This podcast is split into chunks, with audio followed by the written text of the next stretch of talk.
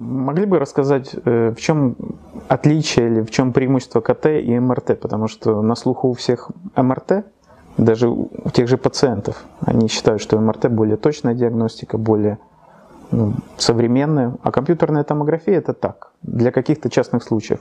Могли бы вот эту тему осветить, потому что она важна. Почти правильно, но в конце с точностью это наоборот. То есть томография КТ и МРТ – это два вида не конкурирующих, взаимодополняющих. Но объединяет их только слово томография. Значит, физика процессов совершенно разная. Если в компьютерном томографе это рентгеновское излучение, и это больше показывает структуру, то магнитно-резонансный следит за распределением, скажем, ядер водорода, и, это больше функциональная диагностика.